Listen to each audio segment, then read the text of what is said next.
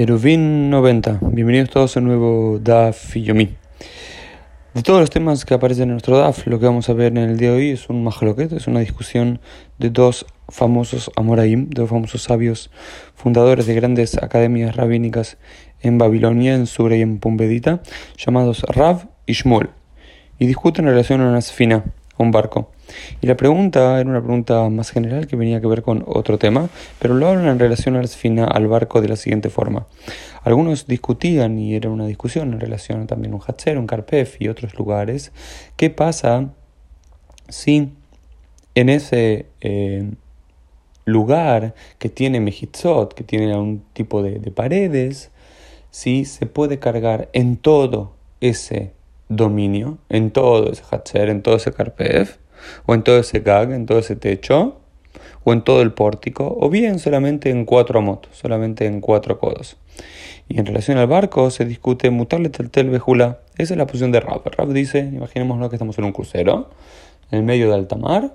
En ese crucero el barco tiene mejitzot. Por supuesto que el barco tiene mejitzot, tiene algún tipo de paredes. Y esas paredes son consideradas paredes, por lo cual una persona puede cargar en todo el barco durante Shabbat, incluso aunque no se haya hecho un eruv, porque las paredes del barco se consideran todas parte de un reshut, incluso que tenga más de Beit Seataim. Todos dicen que si es menor a Beit Seataim, es una medida determinada, por supuesto que se puede cargar en todo lugar, pero si es mayor a Beit Seataim, vemos que es un barco realmente muy grande, uno, algunos dirían que no y otros dirían que sí.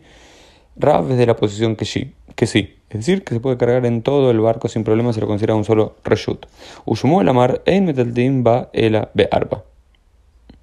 Eh, Shmuel es de la posición que solamente se puede caminar de un lado para el otro, cuatro amot desde el lugar en el cual uno está en el barco. Es decir, no se considera todo un reshut. ¿Y cuál es la lógica de uno y otro? La lógica de Rav, que, dice que sí, es que dice, Ika mejicita. Hay una mejita, hay una pared.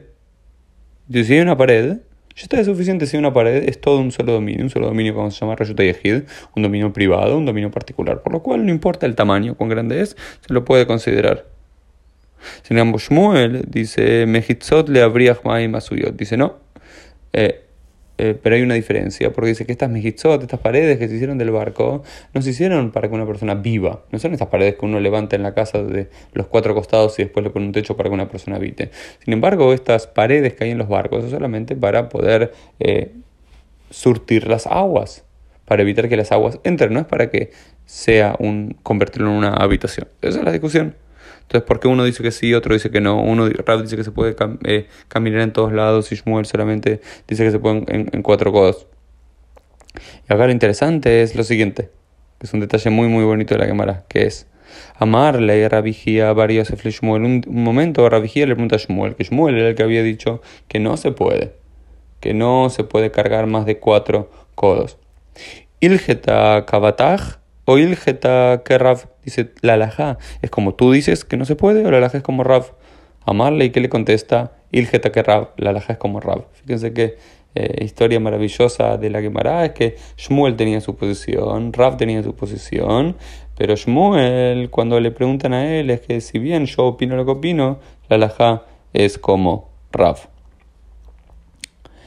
Bueno, esto fue un poquito el DAF del día con este detalle interesante y nos vemos mañana para un nuevo DAF Yomi.